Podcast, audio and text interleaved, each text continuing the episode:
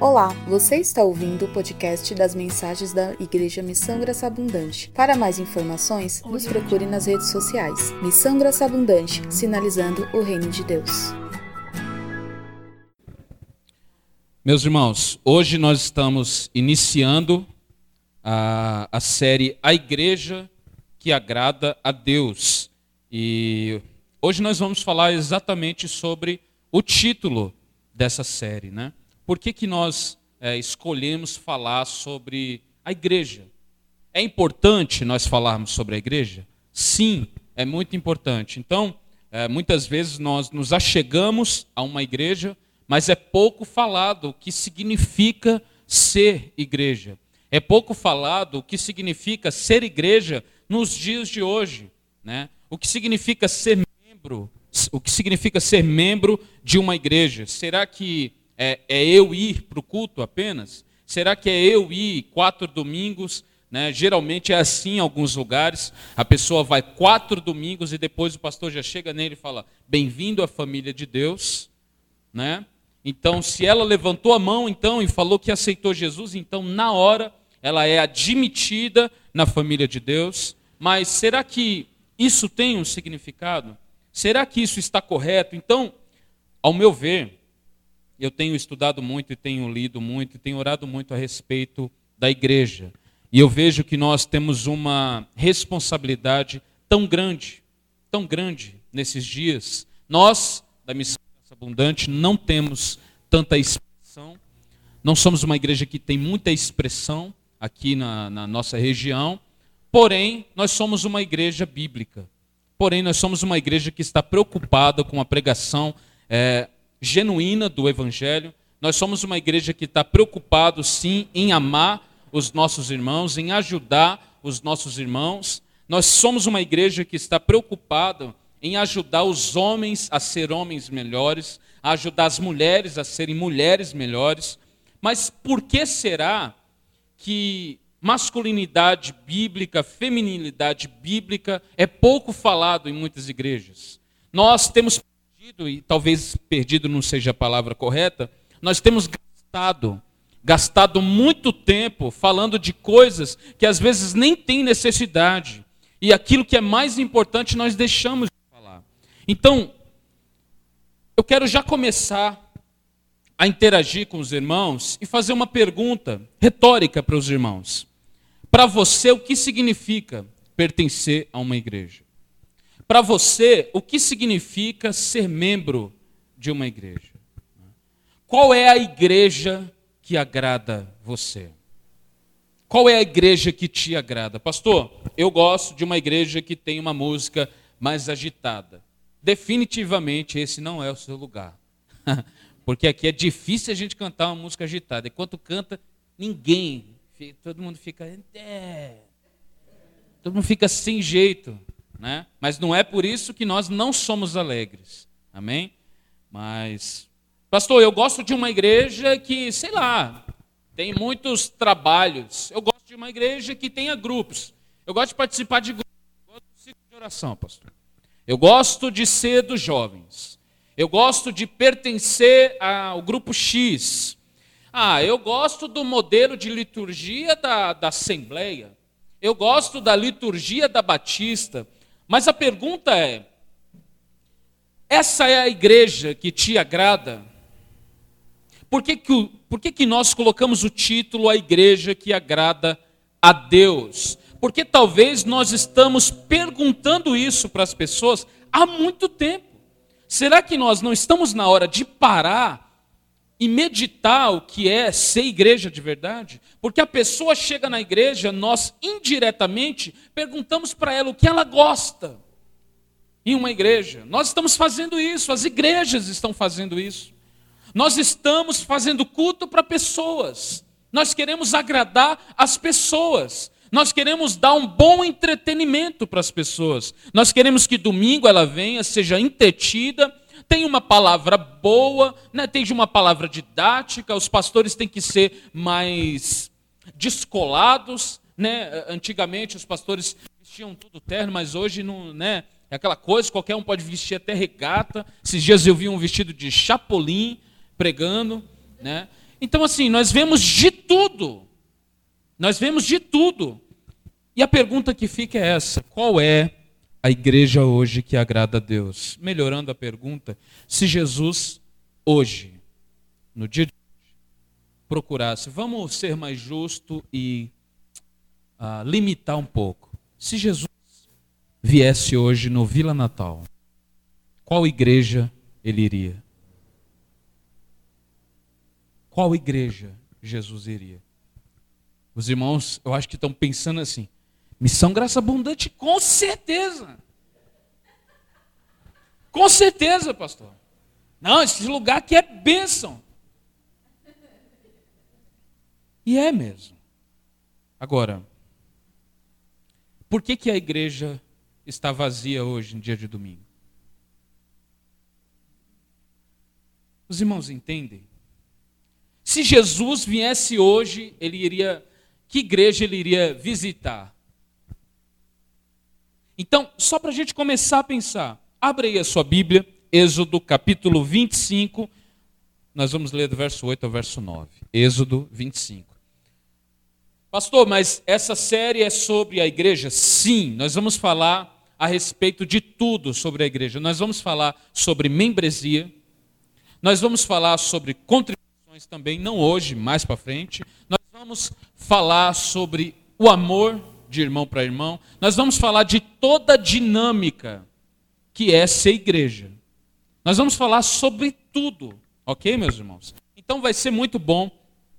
Eu estou com o meu coração ardendo para o que Deus vai falar conosco através da palavra dele. Amém? Uh, os irmãos leram aqui hoje o Salmo 84 e todos os versículos dele são bonitos, mas eu gosto muito do versículo 1. Eu gosto muito do versículo 1 do Salmo 84. Fala: quão, quão amáveis são os seus tabernáculos. Sabe o que o salmista está falando? Quão, quão amável é a sua casa. Quão amável é o tabernáculo do Senhor, ali onde eu vou te honrar, ali onde eu vou te adorar.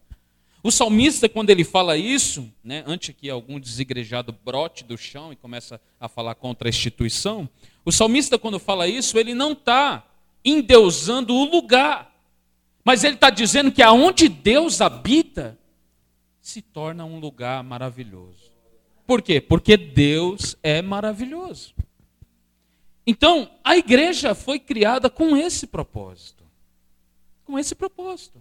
De que? Manifestar a presença de Deus. E aonde Deus está, ali se torna um lugar santo. Né? A gente vai ver essa palavra muito no Antigo Testamento, né? de é, é, lugar santo, é, lugar, é, santuário. Santuário significa isso, lugar santo. É um lugar. Por que, pastor, que é um lugar santo? Porque Deus é santo e está aqui. Simplesmente. Êxodo, vamos ler, Êxodo 25, verso 8 e o verso 9. Todos acharam? Diz amém. Está escrito: instrua, o Senhor falando, instrua os israelitas a construírem para mim um santuário, para que eu viva, o quê? No meio deles eles devem fazer esse tabernáculo e sua mobília de acordo com o modelo que eu lhe mostrarei. Amém? Vamos ler de novo, acho que é interessante. Instrua os israelitas a construírem para mim um santuário, um lugar santo, para que eu viva no meio deles. Devem fazer esse tabernáculo e sua mobília de acordo com o modelo que eu lhes mostrarei. Então, nós estamos é, iniciando essa série hoje para falar sobre a igreja. Né? Nesse texto aqui que nós lemos, fica muito claro né, o cuidado, fica muito claro os detalhes, o cuidado que Deus tem com as suas coisas. Né? Então, nós vemos na, na, na, leitura que nós estamos fazendo da Bíblia, nós passamos pelo Pentateuco e nós vemos como Deus é detalhista. Como Deus, ele, ele ó, isso aqui tem que ser roxo, vermelho, azul. Roxo, vermelho e azul é as cores que mais Deus usa. Né? Aqui, eu estou de azul hoje, glória a Deus por isso. É Deus é muito detalhista, ele fala, ó, vou, vocês vão fazer isso daqui, ele dá o jeito certinho para fazer. certinho. Há uma necessidade de nós falarmos sobre isso, sobre isso. A igreja, ela é linda, a igreja, ela é bela. E ela foi criada para exalar a beleza de Jesus. Ela foi criada com esse propósito. Mas por que, meu irmão, que quando nós falamos a palavra igreja, algumas pessoas já querem correr, já querem sumir, e, e eu estou falando de até alguns crentes. Por que, que um lugar, um propósito, um plano, um dos planos mais perfeitos de Deus é a igreja? Que foi criada para exalar essa beleza de Deus. Por que, que as pessoas não têm apreço pela igreja? Porque as pessoas fogem da igreja. Por que, que hoje nós vivemos na era dos desigrejados? Porque eles falam, não, o problema está na igreja. Porque tem muita gente por que, que tem muita gente hoje ferido na igreja? Ou que saíram, ou que, ou que saíram da, da igreja feridos. E nunca mais voltaram para lá. Eu tenho certeza que se eu perguntar, os irmãos conhecem gente assim. Foram feridos por alguma coisa, um líder, ou, ou uma situação contrária. Então, a igreja, que era o lugar onde a coisa mais normal de se ver era o amor de Deus, em total exercício, parece que virou um lugar, um cemitério onde enterra gente. E isso é muito sério, nós estamos falando de algo muito sério. Mas parece que hoje se tornou uma coisa totalmente diferente, não é mais esse lugar que exala a beleza de Jesus, que exala a beleza de Deus. Hoje parece que a igreja, ela está em ascensão até, não é? a gente olha e fala: nossa, nunca teve tanto crente, nunca teve tanto cristão, a igreja está em ascensão em toda parte do mundo. Só que ao mesmo tempo nós vemos que em alguns lugares os números são muito mais importantes do que tudo. São números. Pastores amam falar sobre números. Eu peguei um Uber esses dias e, né, ah, quando eu peguei um Uber, eu sou muito observador, eu vi que o, que o motorista estava com a Bíblia em cima né, da, da, do volante ali, e eu já olhei a Bíblia de longe, já conheci, né? Falei, e, e aí, essa aplicação pessoal aí? Essa é boa, hein? Aí o cara olhou para mim, né? Tipo, boné com a barbona assim. Eu vi que ele olhou assim, meio preconceituoso. Falei, e você conhece Bíblia? Eu falei, um pouquinho. Eu falei, eu tenho umas 15 lá em casa. Eu falei, você tem 15? Eu falei, tenho. Eu tenho, essa aí é muito boa. Ele falou, não, então me, me dá umas dicas, me fala qual Bíblia de estudo é melhor. E a gente começou a conversar. E aí ele começou a falar, e aí ele disse que ele era um pastor uh, de uma igreja, que eu não vou falar o nome, Deus é amor. E aí ele, ele começou a falar né, que ele era um pastor. A primeira coisa que ele disse para mim, ele falou: onde é a, a, sua igreja? Eu falei: não, eu só congrego lá. É uma igreja no Vila Natal, que eu ia Natal, tal, a gente está lá é, adorando Jesus, falando de Jesus para as pessoas. Ele: ah, que legal. É, eu sou pastor dessa igreja e eu tenho 72 membros. Ele falou exatamente isso. Sou pastor dessa igreja e tenho 72 membros. Essa é a conversa dos pastores. São números. E parece que a gente está nessa era. A gente está nessa era de como alcançar mais pessoas. Então, se criam estratégias de lá, estratégias de cá, para alcançar mais pessoas. Só que o problema é que os números nem sempre são reais. Muita igreja tem número, mas não tem qualidade. Tem quantidade, mas não tem qualidade. E hoje se fala muito sobre números, são mais importantes do que o conteúdo. Então, nós estamos vivendo isso, nós estamos na era dos pastores coachings. Você já viu pastor coaching? Está na moda agora. É aqueles pastores que são descolados, tem o, o cabelo Brad Pitt, sabe? Tá assim. E, e os jovens amam esses caras, e eles falam tudo que os jovens querem ouvir. Eles falam que os jovens vão alcançar e faz toda aquela coisa e fala: você é maior do que não sei o quê, você vai alcançar o seu sonho. E todo mundo fica: uau, é isso, isso que era a igreja. Eu falei, nossa, eu perdi tanto tempo da minha vida para ir numa igreja e quando eu fui, eu descobri que, que coisa boa. Eu quero, eu quero estar tá na igreja, eu quero ser da igreja. E aí ele vai e coloca lá, eu sou cristão agora. A maioria não tem nenhum coração regenerado. A gente vive na era, nessa era de que todo mundo é cristão. Todo mundo agora faz parte da igreja. Nós temos um jogador de futebol que diz que é cristão, que faz tudo que não presta, mas ele está lá, coloca a faixa 100% Jesus e os crentes bate palma. Não, porque ele diz que é crente, ele é cristão. Nós temos um monte de gente de segmentos diferentes da mídia dizendo que são cristãos agora, que está na moda, a igreja está em ascensão. Então nós temos esses estratégicos, essas pessoas estra estrategistas, coachings, e suas estratégias de marketing, marketing, crescimento numérico da igreja. Eles querem que a igreja cresça. Inclusive, tem muitos, muitos, que dão curso para pastores. Ó, oh, a sua igreja não está crescendo, vem aqui que a gente vai fazer uma estratégia, uma estratégia de marketing, você vai alcançar mais pessoas e aí as pessoas vão começar a vir, você vai trabalhar com grupos pequenos e tal. Eu estou falando totalmente contra as estratégias. Dependendo da estratégia, é até bom. Ok? Mas o problema é que é só estratégia. É só estratégia, não tem conteúdo. Não tem pregação genuína do Evangelho. Eles são especialistas nessas coisas de igreja. E essa é a verdade. Nós viramos especialistas em coisas de igreja. Pastores viraram especialistas nesse lance de igreja.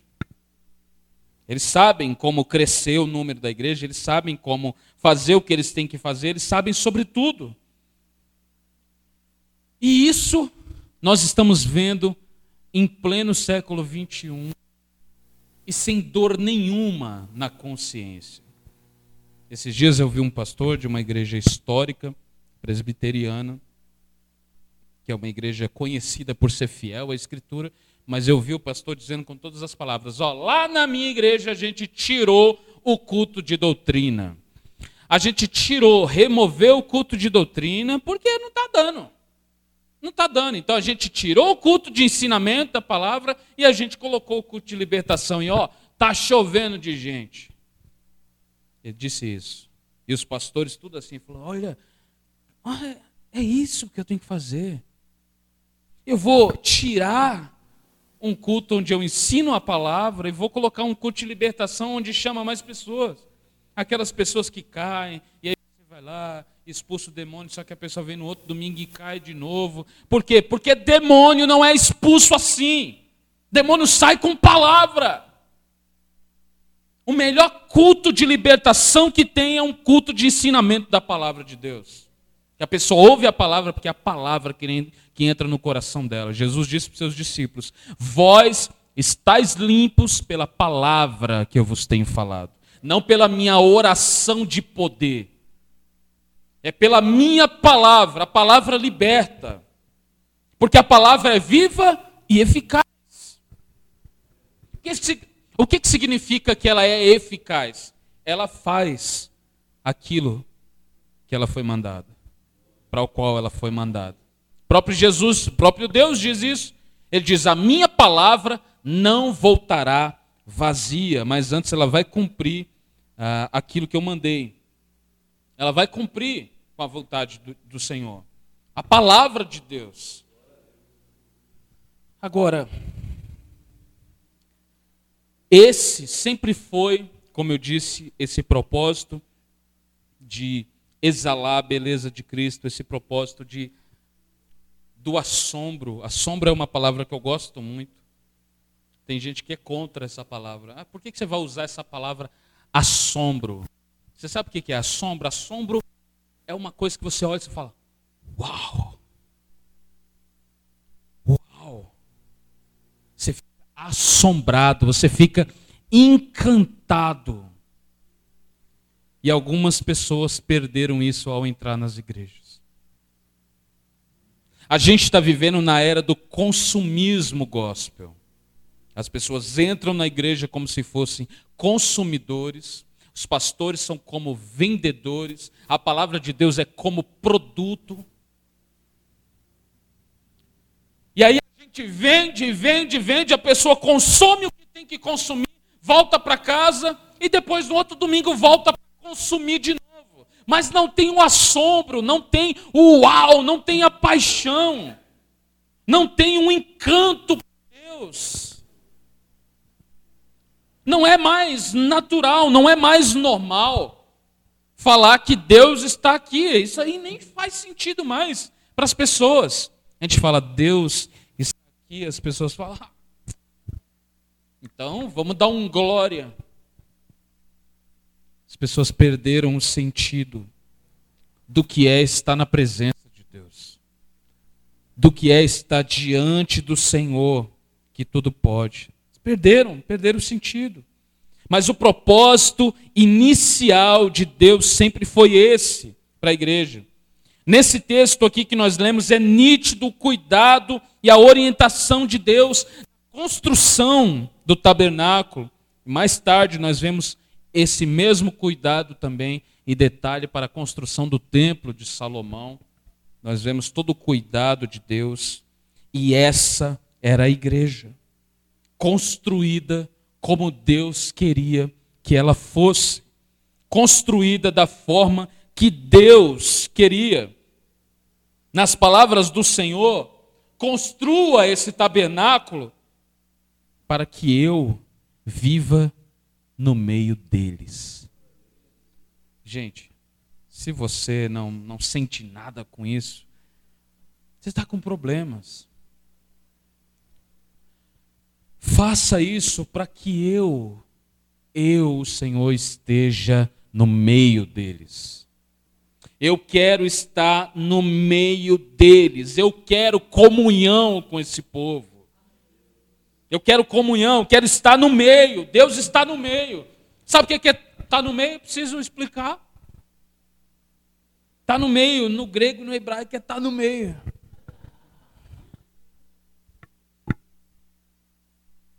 para que eu esteja no meio deles. A palavra igreja no hebraico significa assembleia, ajuntamento, reunião, congregação. No grego é eclésia ou eclesia, que significa chamados para fora, o que os desigrejados amam. Que eles falam, não, no grego, você nunca estudou o grego, diz que a igreja significa chamados para fora. Mas se a igreja é a igreja, vai ser chamado para fora para quê? Chamar fora do que não? Chamar fora do templo. Tem sentido isso, criatura? Tem gente que tem raiva do templo. A igreja sempre se uniu em templos. Quando não tinha templo, de boa, nós adoramos em casa mas sempre foi algum lugar reservado para isso, fechado. Ok, esse é o propósito da igreja, sempre foi assim. Então, eclésias são chamados para fora, chamados à parte, chamados para fora do mundo. Posso ouvir um amém ou não? Não é chamados para. Não, tem sentido. Olha, a igreja significa chamados para fora da igreja. Não dá. Chamados à parte. Os desigrejados gostam de usar esse termo né, para justificar rejeição por qualquer espécie de prédio, salão, porta de aço. Que eles são contra isso. Não, a gente se reúne na praia, meu escritório é na praia, estou sempre na área. Vai com Deus, meu irmão. Então, eles acham que é isso, é chamados para fora. Eles expressam a sua revolta contra a instituição, dizem que chamados para fora é chamados para fora do templo, mas não há sentido nisso. A igreja, tanto do Antigo Testamento quanto no Novo Testamento, sempre se reuniu em lugares fechados para oração, pregação, comunhão. Sempre. Perceba que eu falei aqui no hebraico, igreja é assembleia, assembleia é reunião. ajuntamento.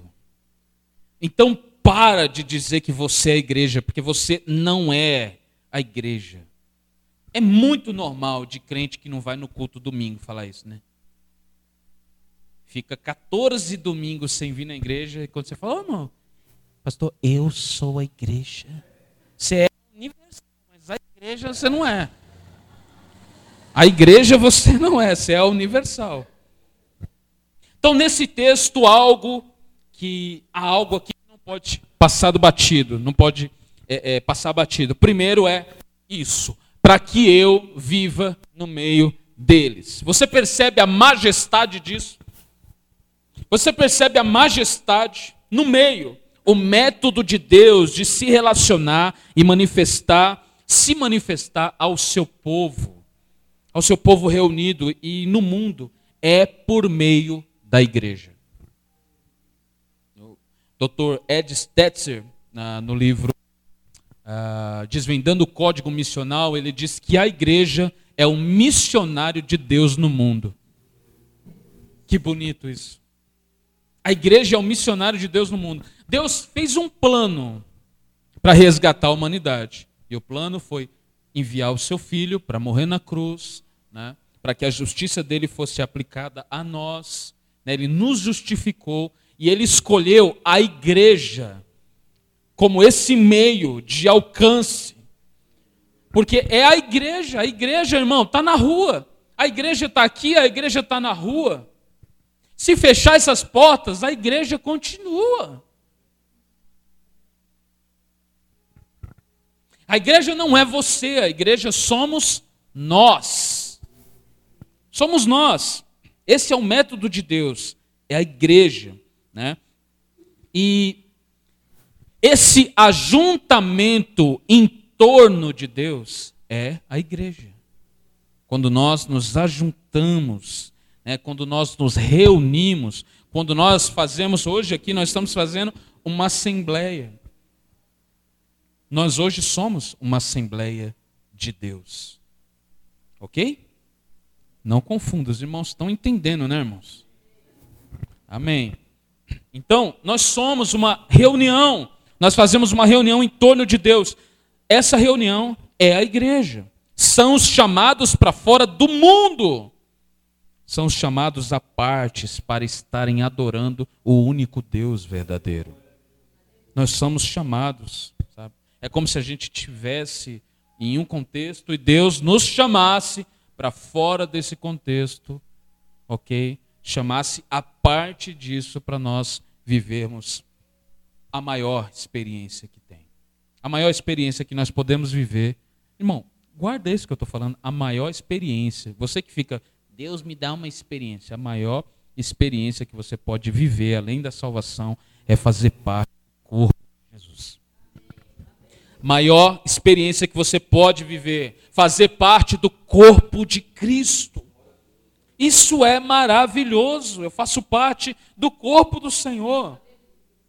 Algo também aqui que é perceptível nesse texto é o desejo de Deus de ter comunhão com o seu povo. Deus é o mais interessado. Antes de você falar, pastor, a gente precisa orar e buscar Deus, o Senhor já tinha colocado isso no seu coração, falando: Cara, eu quero estar perto de você. Eu quero estar no meio de vocês. Quero estar no meio de vocês. Porque para mim não basta estar em vocês. Eu quero estar junto. Quero estar no meio. Sabe o que é isso? Eu quero fazer parte. Então, uma igreja que não é, prioriza Deus no meio, no centro, porque o meio é o centro não é uma igreja. Uma igreja que não centraliza a palavra de Deus, não centraliza a adoração direta a Deus, não é uma igreja. Porque pode ter cadeira, pode ter pessoa, pode ter ajuntamento, pode ter assembleia, mas não é de Deus, porque Deus não está lá. Só é igreja quando ele diz: Eu estou no meio. Eu estou no meio. Então, isso daqui é maravilhoso. Deus quis ter comunhão, Deus planejou tudo do jeito certo, correto. Mas, como sempre, nós ou nos desviamos dos propósitos de Deus, ou não entendemos verdadeiramente o que é fazer parte da igreja, ser parte do corpo de Cristo. Fazer parte do corpo de Cristo.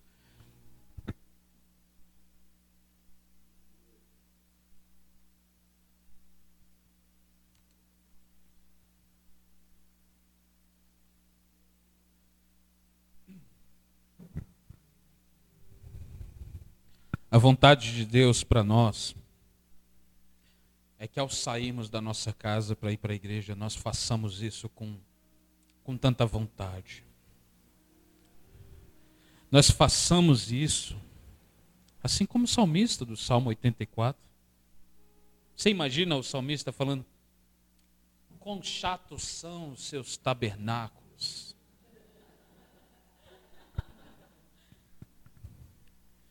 Mas se fosse hoje, talvez muitos salmistas falariam isso. Porque, irmão, que chato é estar numa igreja que tem tudo, mas que nitidamente Deus não está no meio. É chato. O culto é chato quando Deus não está no meio. Qualquer culto. Irmão, o culto pode ter 300 pessoas, mas se Deus não está no meio, é chato. E quando eu falo que é chato, eu não estou falando que é parado, que também é chato para mim. Mas eu estou dizendo que pode ter a bagunça que for. Tá todo mundo. Aquela, sabe? Tá todo mundo, a torcida de futebol. Tá lá todo mundo. Eu, no meio desse povo, quando Deus também não está no meio, estou assim.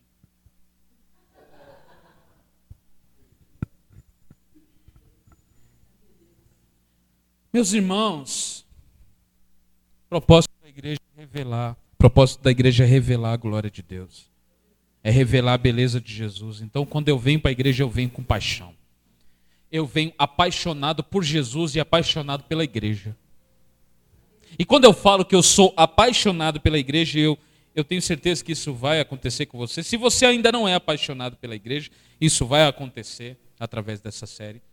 E quando eu falo apaixonado pela igreja, eu não estou falando apaixonado pela placa, não estou falando apaixonado pelo muro, não estou falando apaixonado pelas cadeiras, mas apaixonado pelo propósito de Deus, que é ser igreja. Apaixonado pelo significado de fazer parte do corpo de Cristo.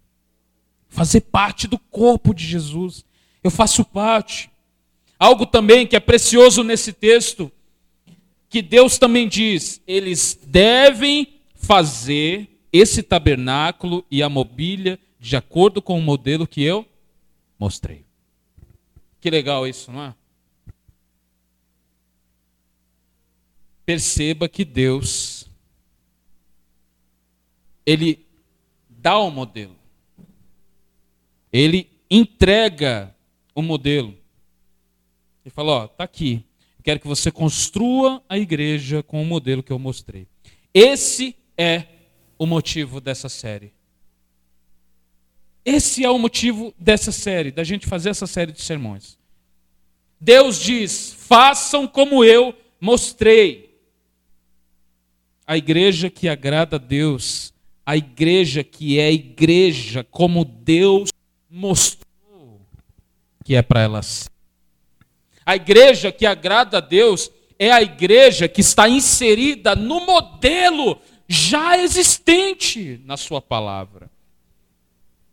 A igreja que agrada a Deus não é a igreja que está procurando novas coisas para fazer, mas antes ela está procurando se adequar àquilo que de fato é ser igreja, para depois pensar em estratégias, para depois pensar uma forma de alcançar mais pessoas. O propósito inicial e principal é nós entendermos o que é ser igreja de Jesus. Então, o porquê desse nome, a igreja que agrada a Deus? Porque nós estamos cheios de igrejas segmentais, segmentadas. Nós temos muitas igrejas segmentadas, igrejas para skatistas, igreja para roqueiros, igreja para jovens, igrejas para empresários, que é a minha. Sabe? irmãos dão risada, irmão. Profetiza, irmão. Jesus. Todos estão buscando uma igreja que agrada os seus anseios e os seus gostos pessoais. Todos. Ah, é muito comum de se ouvir a pessoa dizendo assim: eu vou numa igreja, ou eu fico em uma igreja onde eu me sinto onde eu me sinto bem. Mas quando ele fala esse me sinto bem, é onde ele se sente confortável. Confortável por quê? Porque ninguém fala de pecado, ninguém prega pe sobre pecado. Todo mundo olha e fala: Vem aqui, amado. Você é um amado. Você é meu amado. Sabe? Você está todo destruído na vida. Aí você entra numa igreja que todo mundo te olha e fala: Oh, vem! Vem aqui! Cara, você fala: Eu quero ficar nessa igreja. Se deixar, a pessoa pega e fala: Vem aqui, ó. Bebeto na Copa, lembra? Essa é só para velho, irmão. Para lembrar da Copa de 94, é só para velho. Então, todo mundo quer uma igreja né, que é assim. Agora, uma igreja pode ser assim, pode tratar você bem, pode falar que você é amado, pode falar que você é a melhor pessoa que existe, e ainda assim não ser uma igreja de Deus. Mas você pode fazer parte de uma igreja onde as pessoas são amáveis, mas muitas vezes você fica desconfortável. E essa pode ser uma igreja de Deus. Você percebe como a coisa não é número, a coisa não é eu me sentir bem, mas é o que essa igreja reflete. Se essa igreja reflete apenas um ambiente estável, confortável, gostoso, que tenha música bom, que tenha luz ambiente, maravilhoso. Eu gosto dessas coisas tudo. Mas se não tem a palavra pregada, a palavra, a palavra genuína de Deus pregada, então não é uma igreja. Se Deus não está no meio, não é uma igreja. Então nós colocamos esse nome, a igreja que agrada a Deus por esse motivo porque as pessoas estão segmentando a igreja. Agora tem igreja para todo tipo de gente. Para todo tipo de gente. E uma das coisas que eu amo na igreja não é isso. O propósito da igreja nunca foi isso. Nunca foi criar um clubinho. Nunca foi. No dia que o Espírito Santo desceu, no dia de Pentecoste, que ele desceu sobre a igreja, que ele ah, municiou a igreja, empoderou a igreja. Ninguém saiu falando assim, ó, vamos fazer a igreja dos pescadores. Hoje, hoje nós vamos fundar Assembleia de Deus, Ministério Pescadores de Jesus. E aqui é só um exemplo, tá? Poderia ser presbiteriana Pescadores de Jesus. Então, ninguém fez isso, por quê? Esse nunca foi o propósito da igreja. O que é mais bonito na igreja é que Jesus atrai gente totalmente diferente. Quando eu fui para a igreja, me converti aos meus 18 anos, hoje fazem entre 12 e 13 anos, alguma coisa assim. Me converti aos 18 anos, eu cheguei na igreja com a minha minha roupa larga, minha camiseta do Tupac e a minha bandana na testa. E eu cheguei, a primeira coisa que eu cheguei na igreja, todo mundo olhou para trás e com a cara assim, falei, ixi, né? Eu acho que vai ter um assalto aqui. E eu lembro que eu me senti assim nos. Oh, quase que eu caio. Eu me senti assim nos primeiros dias eu senti que algumas pessoas olhavam para mim com um certo preconceito. Mas isso foi a primeira semana. E isso era eu que sentia, porque a maioria deles vinham falar comigo. Sabe o que aconteceu?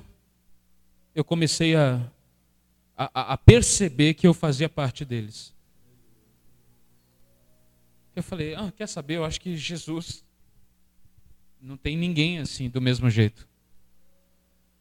Jesus chamou todo mundo. E aí eu comecei a ver que todo mundo me chamava para as reuniões de jovens, para as coisas, e eles não falavam para mim, ó, oh, você está aí meio estranho. Mas eles me aceitavam como eu era naquele momento. E isso é uma coisa natural numa igreja de Jesus. Natural. Ninguém quer mudar ninguém, mas todos querem ser mudados por Jesus Cristo. Isso nós vemos numa igreja, numa igreja de Jesus. Então nós temos um monte de igrejas segmentadas, todos estão buscando uma igreja sim, mas Deus está buscando uma igreja que o agrade. Enquanto muitos estão buscando uma igreja que agrada os seus anseios, os seus gostos pessoais, Deus está falando: onde está? Onde está aquela igreja? Onde está o, o, projeto inicial? O que, que vocês fizeram com o projeto original? Cadê aquela igreja que eu chamei para ser? Essa daqui que eu falei que tem que fazer do jeito que eu pedi. Cadê o projeto original? Deus está procurando uma igreja que o agrade. A pergunta é: será que nós estamos querendo isso? Ou nós queremos uma igreja que ofereça aquilo que nós queremos em detrimento daquilo que Deus quer? Não, eu quero igreja, eu quero isso, daqui eu quero isso. Inclusive, em algumas igrejas tem membros que mandam mais do que o pastor. Que é justamente aqueles membros que às vezes dá mais dinheiro. Fala assim, pastor, eu pensei em colocar isso daqui. pastor, com medo de perder a ovelha, fala, é, vamos fazer isso. Vamos fazer isso daqui. Você percebe que a maioria, hoje isso é muito triste. Tem muitos pastores, muitas igrejas que está buscando isso que nós estamos falando aqui: agradar as pessoas. Mais importa agradar as pessoas. Mas Paulo disse o que para os Gálatas? Se eu buscasse a minha glória, que eu não busco a minha glória, eu não. Antes importa obedecer a Deus do que a homens. Então, meus irmãos, a igreja de Jesus Cristo é a igreja que busca agradá-lo, não busca agradar cliente. Porque a igreja de Jesus não tem cliente, tem adorador. A igreja de Jesus não tem consumista. A igreja de Jesus não pode ter gente que é consumista, que, que consome culto, que consome música, que consome louvor. Tem gente que ouve louvor o dia todo, mas nenhuma letra entra no coração dele. Mas o celular está cheio de música gospel. Mas o evangelho não entrou no seu coração, não foi transformado. Você percebe como nós estamos desligados do projeto que Deus criou. Deus planejou e disse: ó, a minha igreja vai ser o lugar onde eu vou manifestar a minha glória. A minha igreja vai refletir a minha glória. A minha igreja vai refletir a beleza, a majestade. E a igreja será que está refletindo a glória de Deus? Será que nós estamos refletindo a beleza do Senhor Jesus? Imagina você chegando no restaurante, o garçom chega, você pede uma macarronada. Posso ouvir um glória a Deus? Meus irmãos que gostam. Você, pega, você chega e você fala, eu quero uma macarronada. Eu ia falar hambúrguer, tá, irmão? Então, irmão, me respeita. Estou falando de macarrão, que é mais leve. Ok? Você chega no, no restaurante e fala, eu quero uma macarronada. Alguns minutos depois, o garçom vem e traz um peixe cozido para você. Você olha o peixe cozido, você fala, mas rapaz, eu pedi foi, foi macarronada, não foi? Aí ele fala: Não, mas deixa eu te falar uma coisa. O importante é que vai te encher. Imagina isso. O garçom fala para você: ó, o importante é que vai encher sua barriga. Sabe, irmãos, é isso que nós estamos fazendo. É isso que nós estamos fazendo com a igreja. Deus nos pediu algo que ele já deu pronto, nós estamos tentando empurrar uma outra coisa para Deus. E ainda falando, abençoa isso daqui, Deus. Abençoa esse projeto errado. Abençoa esse culto cheio de egocentrismo. Abençoa o meu orgulho. Abençoa a minha falta de generosidade. Abençoa a minha mentira, desonestidade. Deus nos deu algo pronto, mas nós estamos sempre tentando empurrar para Ele aquilo que nós queremos. Mas há uma igreja que está buscando agradá-lo. Há um povo que está buscando agradar o seu mestre, agradar o seu Senhor. No Antigo e no Novo Testamento, Deus exigiu um modelo, um propósito. Se somos igreja, devemos ser como Ele nos ordenou que fôssemos. Se nós somos igreja, devemos ser como Deus pediu e ordenou que nós fôssemos. Todos nós amamos ler quando Salomão consagra o templo e inaugura o templo. É maravilhoso, não é? Não é, Gerson? A gente fala, irmão, eu queria estar lá.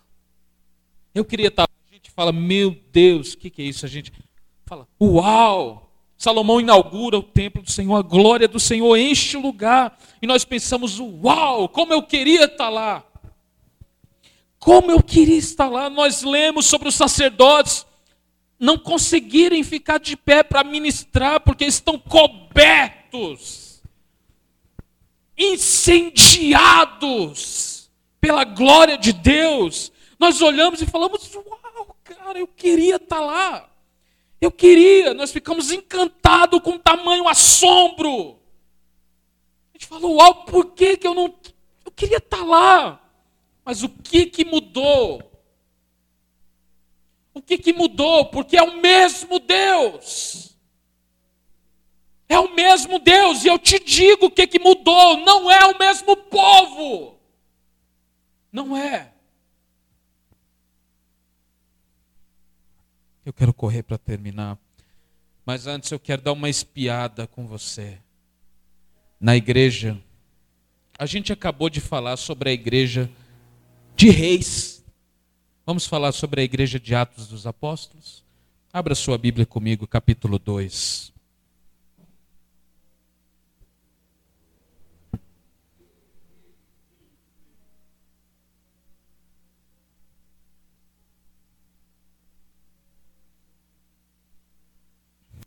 Atos capítulo 2. Irmãos, toda vez que eu vou fazer essa leitura, o meu coração balança dentro de mim. Toda vez que eu faço essa leitura diante de Deus, irmãos, eu falo: Uau! Me vem esse assombro, me vem esse sentimento. Atos 2, Vamos ler do 42 ao 47. Eu queria que os irmãos ó, lessem isso, mas lessem com o coração tão aberto que você possa sugar tudo isso daqui. Eu quero que você olhe como se fosse alguém, um membro que está procurando uma igreja para congregar e alguém te fala da igreja de Atos. E você pergunta para essa pessoa, como é essa igreja de Atos? E ele vai falar isso. Atos 2, 42. Todos se dedicavam de coração ao ensino dos apóstolos, à comunhão, ao partir do pão e à oração. Havia em todos eles um profundo temor e os apóstolos realizavam muitos sinais e maravilhas. Os que criam se reuniam num só lugar e compartilhavam tudo o que possuíam, vendiam propriedades e bens e repartia o dinheiro com os necessitados. Adoravam juntos no templo diariamente. Reuniam-se nos lares para comer, glória a Deus, e partiam o pão com grande alegria e generosidade, sempre louvando a Deus e desfrutando a simpatia de todo o povo. E a cada dia o Senhor lhes acrescentava aqueles que iam sendo salvos. A pergunta que eu faço para os irmãos: é uma igreja que você pensaria em congregar? Os irmãos vão me trair mesmo assim? Estou brincando. Essa daqui eu fechava para ir para lá com você.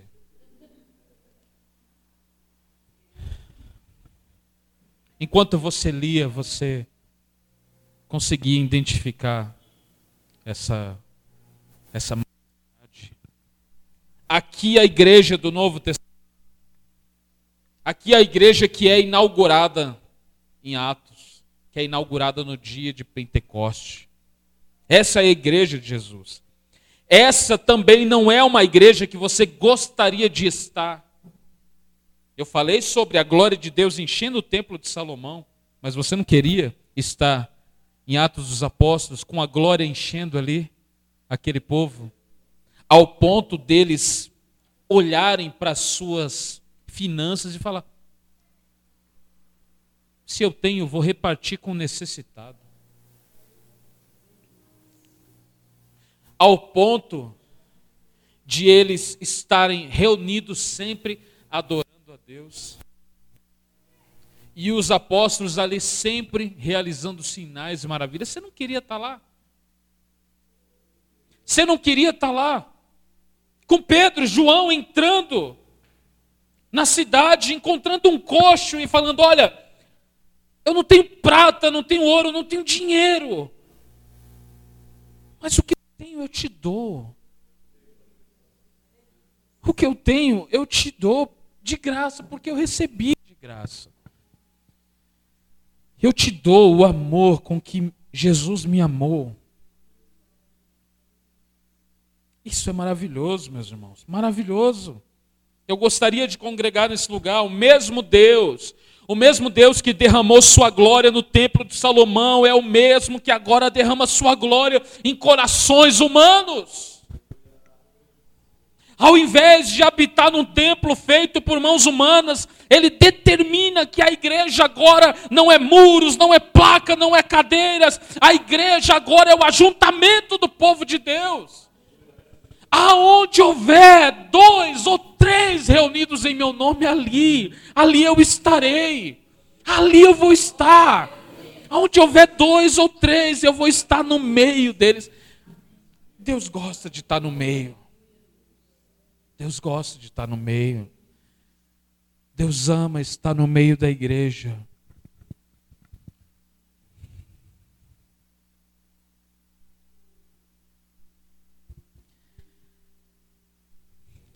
Aleluia. Você percebe o plano perfeito que é a igreja de Cristo? Você percebe isso? O plano mais perfeito.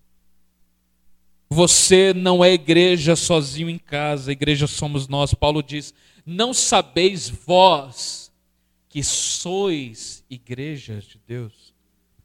Está no plural. Hoje, Felizmente, bastou abrir um salão, colocar uma placa com um nome bem exótico, que agora está na moda. Agora a igreja tem que ser exótico o nome. Esses dias eu passei em frente a uma igreja. Não ri, irmão, senão você vai para o inferno. Eu passei em frente a uma igreja que na placa estava escrito assim: Igreja Evangélica Pentecostal, essa obra é de Deus.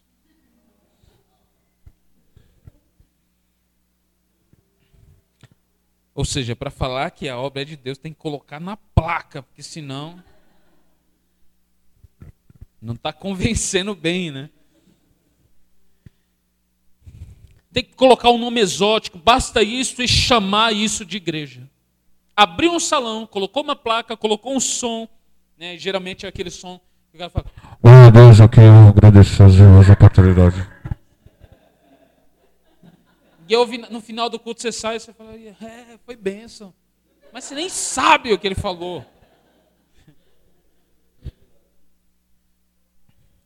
Então, Hoje basta isso, e isso eles chamam de igreja. Mas sejamos sinceros, nossas igrejas, nossas igrejas se parecem com o que lemos aqui em Atos. Para sermos justos, a missão Graça Abundante se parece com o que nós lemos aqui em Atos dos Apóstolos. Nós precisamos ser uma igreja que agrada a Deus e não a consumidores. Consumidores de culto. Tem gente que trata a igreja dessa forma. Tem gente que trata a igreja como se fosse uma coisa que eu, eu, eu vou comendo, sugando até onde eu não poder mais, e quando eu achar que tá bem, eu vou e jogo fora. Tem gente tratando a igreja dessa forma. Deus não quer consumidores, irmãos. Deus quer que domingo, quando nós nos reunimos aqui, nós, nós venhamos para cá com esse desejo, com essa alegria que nós lemos aqui. Nós vemos muitas e muitas características aqui. Atos 2, do 42 ao 47, rapidamente a gente fecha. Olha lá. Todos eles se dedicavam, primeira coisa, nós vamos ver, dedicação. Guarda isso. Domingo que vem a gente vai falar mais sobre isso. Todos eles se dedicavam, ou seja, dedicação, de coração ao ensino dos apóstolos, ou seja, palavra de Deus. Eles têm dedicação, eles têm palavra apostólica ao ensino dos apóstolos, é a palavra de Deus. A comunhão, então eles têm dedicação, palavra de Deus, comunhão, partir do pão. Partir do pão é essa comunhão. Eles desfrutavam de uma refeição juntos. E geralmente era ceia também. E nós vamos é, ver mais. Havia em todos eles um profundo temor, então eles têm temor. E os apóstolos realizavam sinais e maravilhas, eles têm milagres. Os que criam se reuniam em só lugar, eles têm reunião. Você percebe? que é uma igreja completa. É uma igreja completa. E compartilhavam tudo que possuíam. É uma igreja que compartilha. Compartilha. Vendiam propriedades e bens e repartiam o dinheiro com os necessitados. Comunista. Brincando, irmãos. Estou brincando, tá? Tem gente que chama isso daqui de comunista, sabe? Fala, ó, Jesus foi comunista, porque você vai ver lá que ele distribuía as coisas e todo mundo tinha a mesma coisa. Ele não distribuía a miséria. Ok? Ninguém ficava é, passando fome para. Não existia isso. Ok? Isso aqui não tem nada a ver. Então, eles compartilhavam tudo que possuíam e eles vendiam e distribuíam com os necessitados. Eles eram generosos. Eles adoravam juntos no templo diariamente, eles congregavam. Ok? Eles congregavam no templo diariamente. Reuniam-se também nos lares. O que, que é isso? Mais comunhão. Nos lares para quê? Para comer. Eita! E partiam o pão com grande alegria. Porque pão é de Deus, irmão. Isso aqui é uma, é uma, uma interpretação bem, bem besta, tá? Mas partir o pão significa essa comunhão, é, é, a refeição, a ceia. Então, isso daqui é maravilhoso. Com grande alegria e generosidade, eles tinham alegria, eles tinham generosidade. Eles sempre louvando, eles tinham louvor e desfrutando. Essa parte é das partes melhores. Desfrutando a simpatia de todo o povo eles desfrutavam da simpatia de todo o povo, e a cada dia o Senhor lhes acrescentava aqueles que iam sendo salvos. As pessoas que eram de fora olhavam e falavam assim: cara, eu quero. Eu quero isso. Mas por que que hoje as pessoas olham para as nossas igrejas e falam: não quero isso. Eu quero distância disso. Sabe por quê? Porque talvez nós estamos falhando nessa lista aqui. talvez nós não estamos nesse projeto original de Deus. Se os irmãos notarem, eu estou, eu estou há, um bastante, há bastante tempo já falando a respeito disso. Sobre a nossa união, a nossa unidade, de nós amarmos uns aos outros. E detalhe, não é um amor qualquer. Eu vou falar isso num, num outro culto. Mas só dá uma pincelada. Jesus fala: amem uns aos outros como eu. Dorme com esse barulho. Amem uns aos outros como eu vos amei. Naturalmente, se eu perguntar para algum homem, você morreria pela sua mulher? Se ele for homem de verdade, ele vai falar: eu morreria. A gente morre pela família. A gente morre. Agora, se eu te falar que esses cristãos aqui dessa igreja, eles morreriam uns pelos outros. Você acredita nisso? Pastor, por quê? Porque havia algo muito maior do que os desejos pessoais, os gostos pessoais, havia o amor de Deus que unia eles. E o amor de Deus era tão grande no meio da igreja que eles amavam uns aos outros da mesma forma que Jesus amou cada um deles. É um amor sobrenatural, como diz. É um amor sobrenatural. É um amor que não dá para explicar. É por isso que quando algum irmão falta no culto, a gente pergunta: cadê o irmão? A gente sente falta que a gente é uma família. A igreja tem esse propósito de ser uma família. É por isso que a gente não sai segmentando a igreja. A gente não sai buscando gente que a gente quer para a igreja, porque Jesus não fez isso. Todo mundo que está aqui é diferente. Mas olha que engraçado, né? Geralmente você vai você vai ver um skatista procurar os skatistas para andar com ele, não é? É, vou andar com os skatistas. É um cara que curte mais um rock, ele vai andar com os roqueiros. Ele vai para um rolê que tem os roqueiros. O cara que gosta de rap, prisão. Então, tô brincando. Tô brincando, amém? Eu, eu, eu gosto, tá? Tô brincando. Então, assim, sempre vão procurar a sua turma. Irmão, o plano de Jesus para a igreja é tão perfeito que ele pega os skatistas, ele pega os roqueiros, ele pega os rappers, ele pega os pagodeiros, infelizmente, ele pega todo ele pega todo esse grupo, pega todo esse grupo e coloca num lugar só. E sabe o que acontece? Cada um ouve o seu pagode, o seu rock, o seu rap, o seu skate. E cada um ainda assim tem um amor tão sobrenatural que daria vida pelo seu irmão. E a pergunta que eu falo: quem? Da onde vem isso? Quem pode fazer isso? É a mesma coisa. Eu chego no estádio. Eu chego no estádio, tá Corinthians e, e, e São Paulo. Cor, não, Corinthians e Palmeiras, né? Corinthians e Palmeiras está lá. É, é, é, mais, é mais batalha, né? Ou não? É mais São Paulo, né?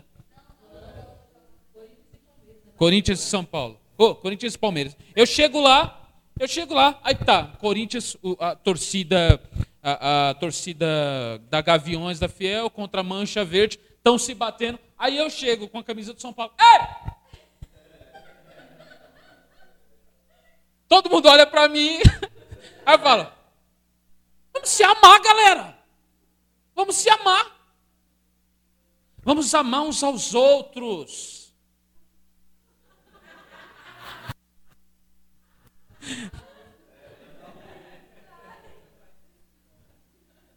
Alguém imagina o que vai acontecer, não é?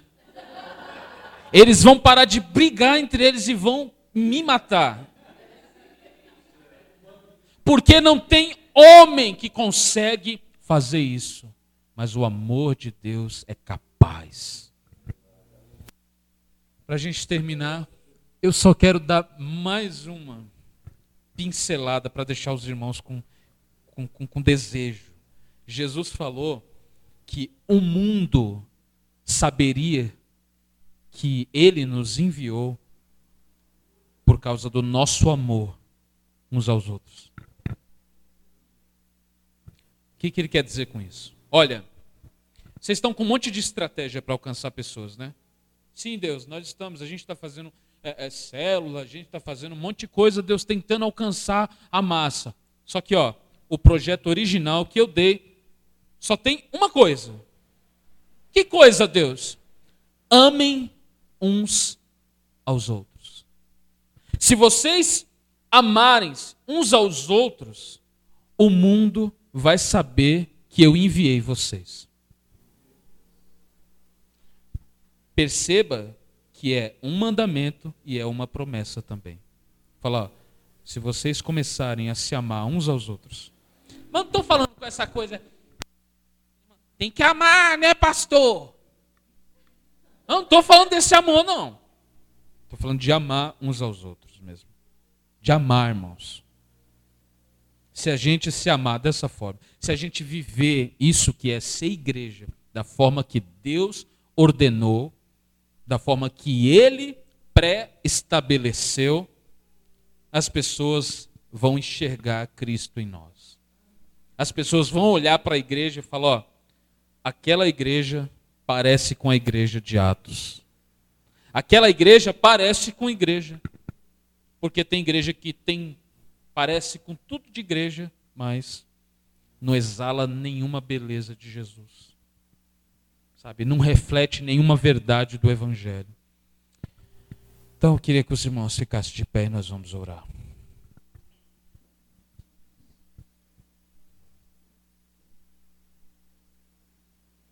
E eu refaço, eu refaço essa pergunta para que a gente reflita e ore sobre isso. Irmãos, ore sobre isso. Ore sobre isso. Essa série não é à toa. Eu não estou trazendo essa série à toa. Deus está nos chamando para voltar ao propósito original. Deus está chamando a missão graça abundante para olhar para a palavra e se adequar à palavra.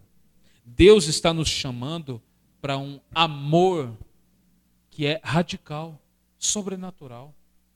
Deus está nos chamando para sermos igreja. Igreja de Jesus, igreja de Deus. Deus não nos chamou para sermos consumidores. Deus nos chamou para sermos adoradores adoradores, e não perder nunca o assombro. Sabe, eu estou num culto, eu glorifico a Deus. Eu, irmãos, eu, tô, eu tenho um grupo de pastores que tem um monte de pastores. E um dia desse eu estava conversando com algum deles, e todos eles reclamam da mesma forma, reclamam da mesma maneira. Olha, eu não sei o que acontece a gente tenta fazer de tudo para que a igreja adore a Deus e parece que a igreja. Enquanto tem uns que estão assim.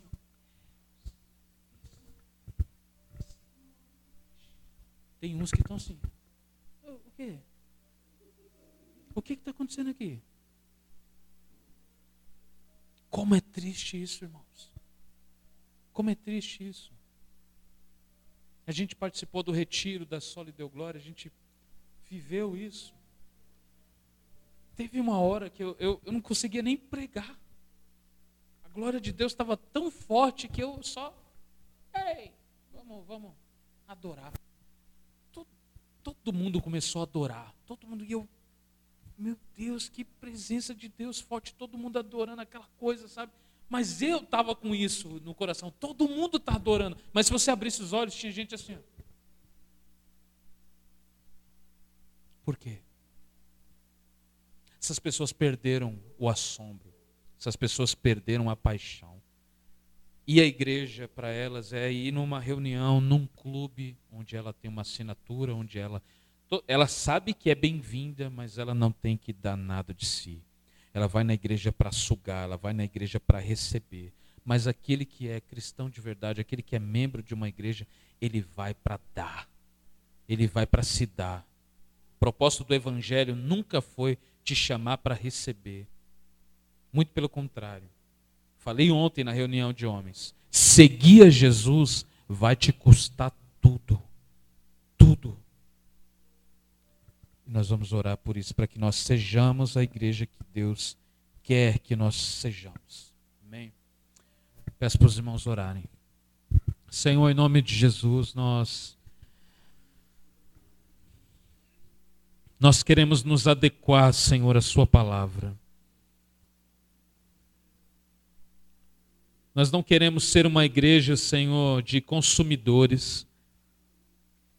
Não queremos, Senhor, ser uma igreja que está focada em agradar os anseios humanos. Não queremos ser uma igreja, Senhor, que está preocupada apenas em enaltecer o ego do ser humano. Deus, que a nossa igreja, Pai, venha se adequar àquilo que a tua palavra diz. Que nós tenhamos, Deus, aquilo que está nessa lista da igreja de Atos dos Apóstolos. Que nós tenhamos, Deus, essa paixão, esse desejo, esse assombro.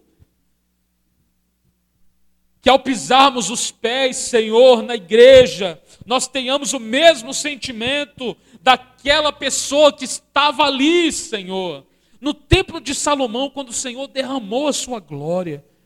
Nós temos, nós tenhamos o mesmo sentimento daquela, daquele irmão, daquela irmã que estava sentado com os apóstolos. E aí a tua palavra diz que o Espírito de Deus encheu todos eles. E todos eles se levantaram e começaram, Senhor, a revolucionar o mundo, a mudar o mundo, Senhor, através da mensagem que o Senhor deu. Deus, se nós estamos tentando uma outra estratégia que não seja essa, nós nos arrependemos hoje. Nós nos arrependemos dos nossos pecados. Nos arrependemos, Senhor, de querer as coisas da forma que a gente quer. Nos arrependemos, Senhor, de querer uma igreja com os nossos gostos, com o nosso gosto musical, com o nosso gosto de altura do microfone. Nós queremos ser uma igreja, Senhor, como a igreja de Atos. Nós queremos ser uma igreja que ama sobrenaturalmente nós queremos ser uma igreja que ama o perdido, que ama o aflito. Queremos ser uma igreja que exale a sua beleza. Queremos ser uma igreja que revele a sua majestade nesse mundo caído. Por isso, Deus, nós clamamos, Espírito, enche-nos, enche-nos Enche-nos não apenas da tua unção, mas do teu amor. Dai-nos amor pelos nossos irmãos. Dai-nos amor não apenas por nossa família, mas por aqueles que estão do nosso lado agora.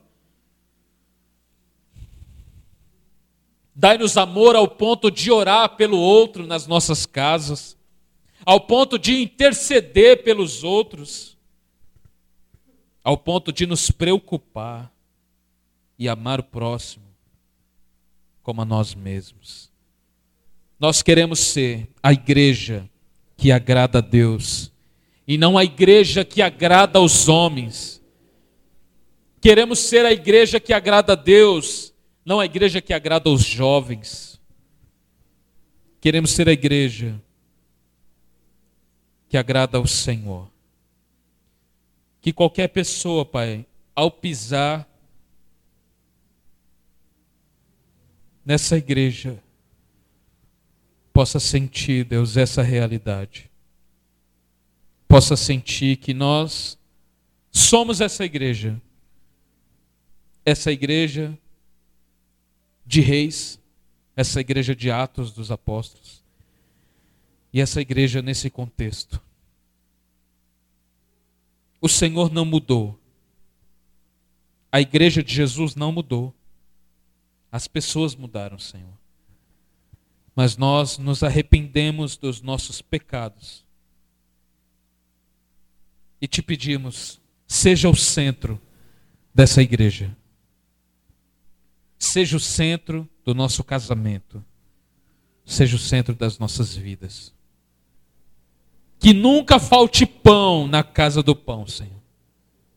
Que sempre nós tenhamos dedicação, palavra de Deus, comunhão, partir do pão, reunião, congregação, alegria, que nós possamos compartilhar uns com os outros desse privilégio que é fazer parte do corpo de Jesus Cristo.